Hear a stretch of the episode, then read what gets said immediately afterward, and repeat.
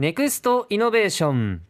福岡市中央区旧大名小学校の跡地に福岡グロースネクストという施設があります。何かやりたい始めたいという思いを持った人たちが集まる場所。さあどんなことをやっていくのか聞いていくコーナーです。今夜お話を伺うのはシリアル株式会社代表の足立信弘さんです。足立さんどうぞよろしくお願いいたします。あよろしくお願いします。もう喋ることこういった形とかは慣れてるんですか？いや全然慣れてないです、あ本当ですか？でもなんかスーッと入ってこられた印象なんですけど、入るまではスッとしてるんですけど。入るまではスッと。カミカミで。そうですか、い、やいやなんかもうすでに大丈夫な感じしますが。全然慣れてない まずあのそのシリアル株式会社の事業について教えていただけますか、はいえっと、シリアルはスタートアップスタジオと言ってるんですけども、はい。まあ、ウェブだったりアプリのサービスにのあのデジタルプロダクトって言われるような領域に特化していて、ええ。まあ、それのデザインであったりはい。開発、運営をやってます。なるほど。今カタカナばかりでした、そうです、ええ。スタートアップスタジオ。はい、まずこれっていうのはもう皆さんの周りではもうそかなり浸透している用語なんですか？スタートアップスタジオはまあ全然まだ IT 業界の中でもそんなに浸透してなくて世界でも多分100ないぐらい結構少ないですねあそうなんですか。まだはい、ほうほうほう。じゃあかなりコアなところニッチなところを攻めたっていうことが言えるんですか？そうです。ニッチといえばニッチで、まだ、うん。あの珍しい仕組みあの事業モデルかなと思います。世界でそれだけ少ないってなると例えば福岡だったり日本っていう規模になるとどれぐらいのものになっちゃうんですか？あんまり正確に調べてないですけど、うん。福岡だと多分スタートアップスタジオって言ってるとこうちだけで東京とかでももなんか数社とかじゃないかなとそうなんですか。具体的にどんなサービスかってもうちょっとこう噛み砕くとしたら例は挙げられそうですかどうですか？結構難しいんですけど。難しいですか？ちょっと教えてください。えっとはいなんかこう世の中をええ。変えるようなサービスをこう同時に連続的に生み出すような仕組み。で、まあ、エンジニアさんだったり、ええ。デザイナーさんだったりマーケターだったり、うはい。えっとまあ、新しいサービスを作ることに特化した人たちが、ええまあ、一緒になって事業を立ち上げてくれる。おー。我々の手の届くところにあるっていうよりはそこに至るまでにこう協力者がいてそうですね。なるほど。そういう例えばスマートフォンでアプリ利用されてると思うんですけど、はいうん。ああいうのの立ち上げってかなりこう難しかったりすうるんですでしょうね。それを専門にやってますね。例えば具体的例で言うと、はえっと、Google フォトっていう Google のサービスがあるんですけど、はいあれ全身ピカサっていうサービスだったんですけど、うん。それもスタートアップスタジオで生まれたサービスですね海外の。へえそうなんです、ね、でどんどん成長していって Google に買収されて今ほほ Google フォトにこう統合されてる。なるほど。へえなんかその分野としては例えばその仕事をする分人たちはどういった知識とか勉強してきたことを生かしている人が入るんですか？えっと経験がある人が少なくって。えどちらかというともうゼロから始める人が多いです。ゼロから？はい、逆に経験がない人がむしそこに入とっつきやすいっていうのはどんな要素なんですか？とっつきやすい要素が要素を上げるとしたら。そうであその、まあ、経験があるとしたら、うん。自分で事業をしたことがある人とか、えっと、会社で新規事業を立ち上げたことある人が入ってくることが多くて。なるほど。今実際メンバーはシリアルのメンバーはどういった方々なんでしょう？メンバーはチームが4つあるんですけど、ええ。っと、ちょっと PDM チームっていう、PDM チーム、はいプロダクトの、えっとまあ、どういった価値を持ったプロダクトを作るべきかってこう定義してマネジメントする人っはい、はいていうチームとあとええ。デザイナー、はあ UIX デザインとかですね。デザイナーとかあとエンジニアさんあとマーケターが、まあ4チームで今やってます。それは全体でどれぐらいの人数ですか？今、えっと全部で人数10人ぐらいですね。うーん。それはまた今後増やしていくみたいなことになっていくんであしょうか？そうですね、うん。その今やっぱり10人だと関われるプロジェクト数が限られてくるので、うんうんもっといっぱいできたらいいなと思ってるんですけど、ほう結構特殊技能だったりもするのであまり増やせない人。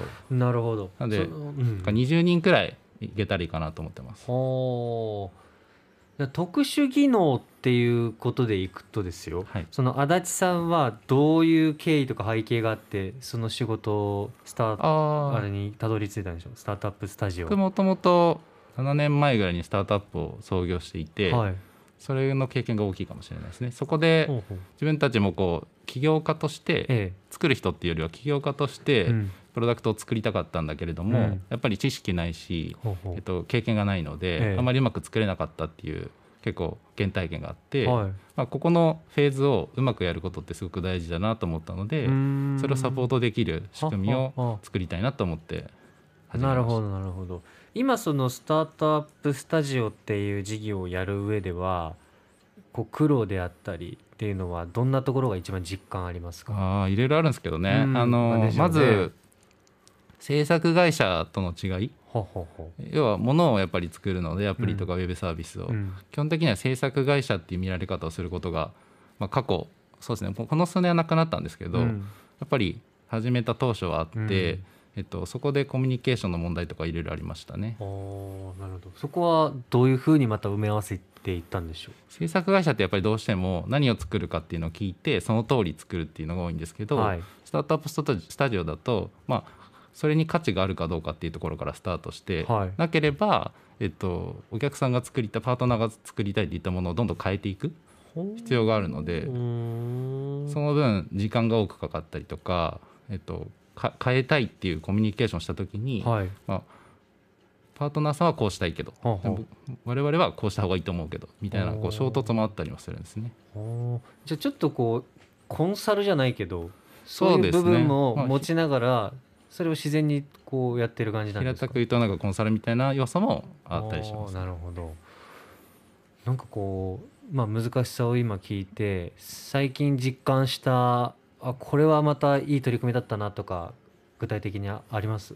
それはい一緒にやったうん。プロジェクトがってことですか、えそうですね。もうこのそうだな1年2年ぐらいはそのプロダクトの初期開発っていうところにはい。かなりこうチームとしてもナレッジとしてもこう蓄積されてきたので、ええやっぱり僕らが一緒に関わるパートナーの、まあ、特にスタートアップですね、はい。とかが資金調達をどんどんうまくいっているうんうんっていうのがすごく嬉しいニュースかなと。思います。そっかちゃんとその要因として一番大きい部分を支えているわけですよね。そうですね。やっぱりそこの立ち上げで苦労すると、うん。投資家さんからの評価もどんどんどんどん悪くなっていくんですけど、あー。そこをこう短距離でクオリティ高くやるっていうのができると、やっぱり評価が高くなるので、じゃあ今その FGN というくくりの中で、まあ、今あの施設全体にもどんどんまあ数も当然増えていったりとかそね。その要望が高まっていくと思うんですけど、その変化っていうのはどのように捉えてますか？この福岡とか FGN 全体の機運は。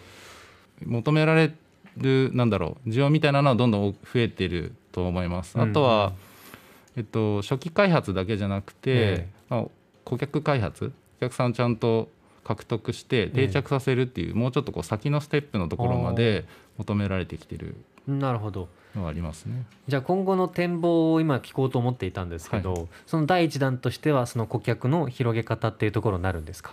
そうですね、うん。そこをちょっとなんだナレッジとか貯めたいなと思ってます。経験を。なるほど。その先はじゃあどういう展開をいやその先はあんまないですね。ないんですか？そこまでちゃんとできるっていうのを作り上げてあとはどんだけ数を増やせるかかなと思ってます。なんかこうすごくフラットにお仕事のこう一つ一つの課題に対しても冷静に対応される姿が浮かびますね今日今お話ししていて。なんかそのあごめんなさい。やっぱありました。ありました、えっとはい、今パートナーと一緒にやることが多いんですけど、はい。それをまあ自分たちでもやる量を増やしていきたいなと思ってます。おーなるほど。そうすることによってやっぱこうまた大きく変わってくる一番変わってくる部分は何ですか？会社としては。会社としては今やっぱりパートナーと一緒にやるとパートナーからの報酬、うんうんうん。えっと、が一番メインのそうですよね。ななるし、まあかうん株を一部もらっていたりとか、はい。レベニューシェアもししてもらったりとかもするんですけど、はい、自分たちでやると直接自分たちにお金が入ってくるそっかそっか。のであの労働集約でないビジネスモデルになるかなと。と。はあなるほど。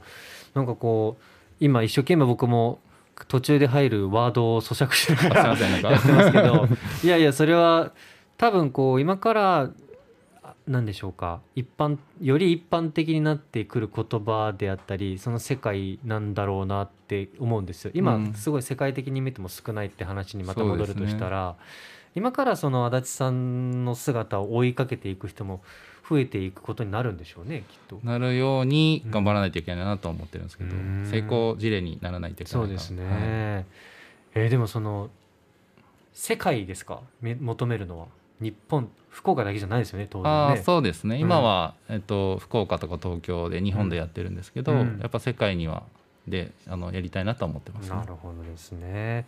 じゃあその時のまた足立信弘という名前の上がり方が まあ、いい意味で上がるいい意味で上がっていい意味で当然いい意味で上がると思いますけど、まあ、みんなが知っているそのはい。存在としてやっていく可能性がすごく高くなりそうですよね。この多分スタートアップスタジオ今までこのネクストイノベーションコーナーに登場していただいた方の中のワードとしても、なかなか聞かなかった言葉でしたし。そうですよね。業界でもえまだ珍しいかなと思います,、はい。えですので気鋭の人たちの中でも気鋭というところでまあ、かっこよく言うと。はい、ですので今僕は今マスクをして喋っているんですけど あの結構汗かいてます。一生懸命ちょっとわかりやすくねいやいやいやでもそれは難しいことをやっている人たちがいるから今の分世の中が成り立ってきているんだよとかあの今まで喋ってきてくれた人もどこかそこを、えー力を借りながら成り立っている部分なんだよっていうのがなんかちょっと集約された感じもしますし多分変化っていうところではまたすぐにそこが馴染んでいく時代にもなるのかもしれませんしそうですね。うん。なんかめちゃめちゃ簡単に言うと、ええ。こうさやっぱり立ち上げフェーズって、はい。えっと、優秀な人が関わるメリットがあんまりないんですよ。おお金ないしはあはあ。うまくいくかどうかわからないし。そうですね、だからこそうまくいきにくいんですけど、うんうん。そこにちゃんと優秀な人が関われるうん、あの仕組みを作れるといいなと思思ってますなるほど。はい、それがひとその方法の一つが、まあ、スタートアップスタジオははかなっはていうめちゃくちゃ簡単でした。あ本当ですか？いやいやいやいやいやそういうふうに聞くとですよ。いやいやいや今いろいろ聞いた上でですよ。はいうんただそうなんです。今思いつきましたね今思いつきましたか？いやでもこれは本当この全体を支えているんだなというのがより分かりましたので、え今日はメンバーも聞いているんですか？いやあなあの誰も言ってないですね誰も言ってない。なななんでですか？あいや言うの忘れてまし言うの忘れてました。じゃあまたこういう機会あったらぜひ。たあのはいアーカイブをちゃんと聞くように言っておきあますそうなんですね、ぜひこのせもうちょっとこう掘り下げながら聞いていくとより興味関心っていうのが湧く人も増えるのかなというふうに思いますし僕はい自身の理解もそうですし、ぜひまた教えてください。あ。ぜひぜひよろしくお願いします、どうもありがとうございました、え今夜お話を伺ったのはシリアル株式会社代表の足立信弘さんでした。ネクストイノベーションでした